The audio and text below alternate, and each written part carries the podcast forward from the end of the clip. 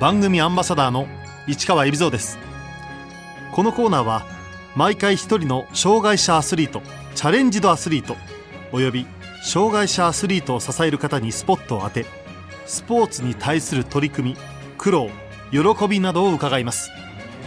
パラアルペンスキー本堂杏美です。本堂杏美1997年埼玉県所沢市出身の21歳日本体育大学4年生。生まれつき左手の指が全て欠けているが5歳からラグビーを始め18歳以下の女子日本選抜に選出。日体大の女子ラグビー部で活躍したが2016年夏からパラアルペンスキーに競技転向。短期間で実力を伸ばし翌年のジャパンパラリンピック大回転で優勝。今年3月のピョンチャンパラリンピックにも出場。4年後の北京で金メダルを目指す。先天性前鎖手指欠損のため子供の頃から右手だけで生活していた本堂。それが当たり前だと思っていた。もう生まれた頃からずっと右手一本というかそうなので何も考えたことないというかそのまんまずっと生活しているのでそういうもんだと思ってました。そのハンデキャップをハンデとも思わず本堂はさまざまなスポーツに打ち込んだ。中でも本堂はラグビーボクシングなど当たりの激しい競技が好きだった。本当はレスリングをやりたかったんですけどやっぱりラグビーを主として他のスポーツもやっていたので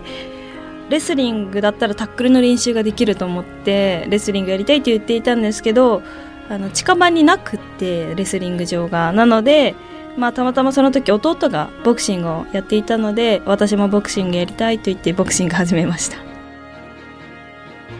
本堂はラグビーを5歳の時に始めた。きっかけは？父が高校生の時にやっていて、まあ、クラブチームに所属してやっていてその横でたまたまジュニアのクラブチームがあったのでそこで、まあ、私と、まあ、3人兄弟なんですけど、まあ、兄弟でそこに入って父が練習してる間横で練習をしていたという感じです。私が始めた頃は私と姉しか女の子いなかったんじゃないかなというぐらい全然女の子はラグビーやっていなかったのでもう男子に混ざって本気でやっていました。結構男の子にも容赦なくタックル行って倒してっていう感じでしたね。左手の指を使えない点どうやってカバーしたのだろう。あまり意識して考えたことなくてあまりこうラグビーをやっていて手がないからできなかったなとかは特に感じたことなくて、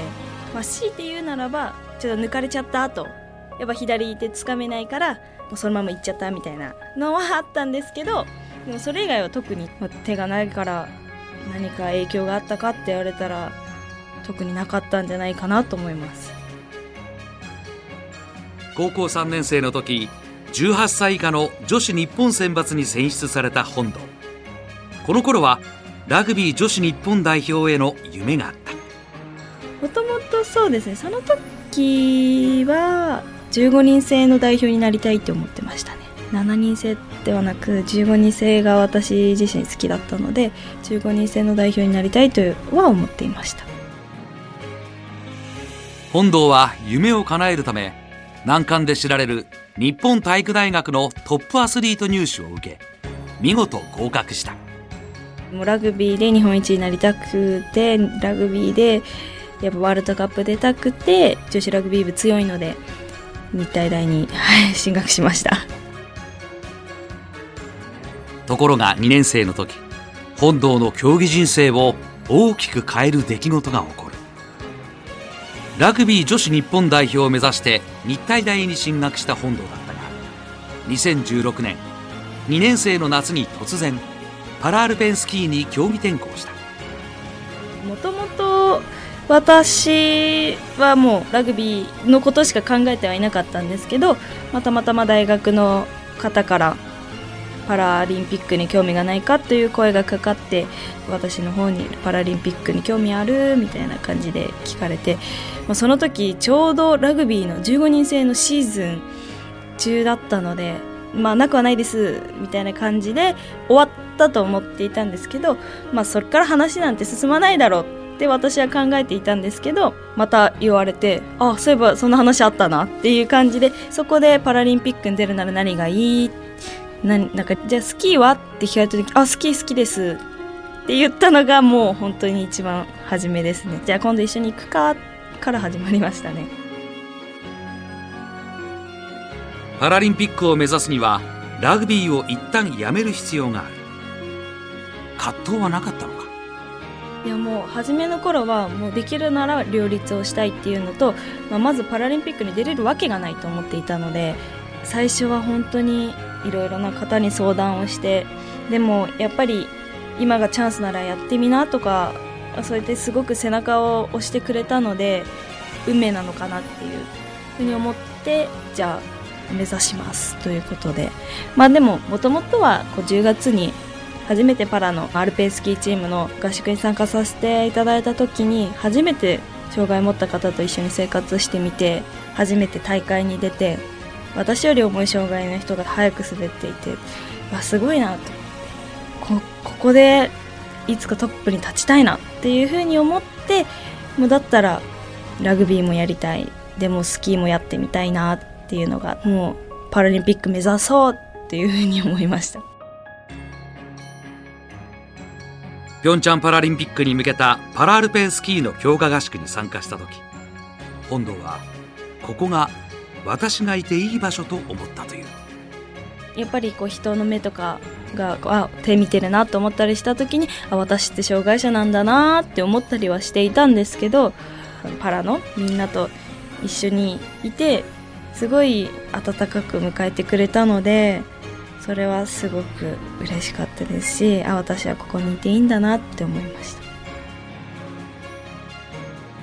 周囲のサポートもあって短期間で目覚ましい進歩を遂げた本堂。合宿中はどんな練習をしていたのだろう？一からもうブーツの履き方レース用ワンピースの着方ウェアの着方からもう一から始めてポールはこうやって通るんだよみたいなもうそこから全部教えてもらってやっぱピョンチャンパラリンピックがもう間近だったのでとりあえずゲート練習を多くしてただただがむしゃらにひたすら滑って言われて「はい分かりました」滑って言われて「はい分かりました」で滑ってっていうのの連続だったのでもう1年半あっという間でしたね。本堂は2016年の末からパラアルペンスキーの世界大会にも出場。去年2月にはヨーロッパカップの大回転で3位に入り初めてメダルを獲得した。あ人数も少なかったのでラッキーだったんですけどまあでもヨーロッパカップで3位に入ったことで、まあ、ポイント取れたのも嬉しかったですし初めて人数は少ないけれど表彰台に乗れたというか3位に入れましたしそれまで負けていた選手に勝つことができたっていうのはすごく嬉しかったですね。去年はさらにワールドカップ大回転で4位。ジャパンパラリンピック大回転で優勝と目覚ましい進歩を見せた本堂。短期間で結果を出せた理由は？やっぱりラグビーで培ったこの体幹とか、まあ、アジリティ系とかもフィジカル面とかはすごく役に立っていますし私はどちらかというと体幹が人一倍こう勝ってるんではないかなっていうふうには思ってはいるのでやっぱそこはスキーのチームのコーチにもこの地上でできることが雪上でできればいいのにとはよく言われます。ピョンチャン行きを確信したのはいつ頃だったのか。でもやっぱりこう名前が出るまではいけるって思思ってなかったというか名前が出て初めてあパラリンピック出れるんだと思ったので、まあ、まず行ってからも開会式の時に人がいっぱいいるとこにあの日本ジャパンって入ってった時に初めてあパラリンピックに私出るんだってやっとそこで実感が湧いた感じで帰ってきてやっぱりこうニュースとかで映像で流れたりする時あここに私いたんだ みたいな感じでなんか現実味がないですね。まあ、未だに。ピョンチャンで一番記憶に残っていること。一番記憶に残っているのは途中危険ですね。いやもう今でも映像はもう二度と見たくないと思ってるぐらいなんですけどやっぱりそれがあったからそれ以降のレースももう思いっきり滑ろうっていう気持ちになれましたしすごい得るものはあったんだなって思います。本堂にとってパラリンピック最初のレースだった女子スーパー大回転。スタート直後の斜面でバランスを崩した本堂は3つ目の鬼門を通過できずコースアウト。無念の途中棄権に思わず涙をこぼした。入賞したいなって思っていたのでそのスーパー大回転で入賞を目指してやっていたのででもやっぱり手の届かないものだったなと思って。で村岡がメダル取ってるのを見て私もここに立ちたいって強く思って。でも本当にスーパー大回転の時は悔しかったですね。もう2時間半泣いていましたね。次北京大会では多分その時の 映像が頭の中でその瞬間の映像がこうフラッシュバックするかもしれないんですけど。北京パラリンピックでは金メダルを目指すと宣言している本堂4年後に向けて今どんなトレーニングを行っているのだろう。今はオフシーズンというか8月から合宿が始まると思うんですけど8月個人的にどこか滑り行こうとは思っているのでそこでしっかり基礎練習をしてやっぱり今の私には基礎が全然ないので本当にワンターン0.5秒速くなるだけでもう0.1秒速くなるだけで全然変わるので、まあ、あとはもっともっと筋力をつけて体力をつけて耐えられる能力というか 力っていうのをもう私はもうそこで今補っているのでそれをもっとつければじゃあもっといけるんじゃないかと思っているので。もともとやっていたラグビーは続けるのだろうか？ラグビーをやりたくて大学入ってラグビーで代表になりたくてずっとやってきたので、まあ、スキーのためにもラグビーのためにもしっかりとそこでけじめをつけて私のまあ中で納得のいくような形で、まあ、終わりというかこう引退というかすることができたらなと思っています。2年後女子ラグビーで東京オリンピックに出たいという気持ちは？私は4年後メダルを取りたいっていう気持ちでずっとやっているのでもうそこで、まあ、アルペンスキルいっぱいいっぱいっていう部分もあるんですけど2020っていうのはやっぱり東京大会なのでやっぱり出場してみたいっていう気持ちもあるんですけどでもそれよりやっぱりその先にあるあの北京大会でのメダルっていうのがあるので、まあ、2020は、まあ、見には行けたらいいかなと思っています。次に目標にしているパラアルペンスキーの大会は？まず世界選手権があの、まあ、来年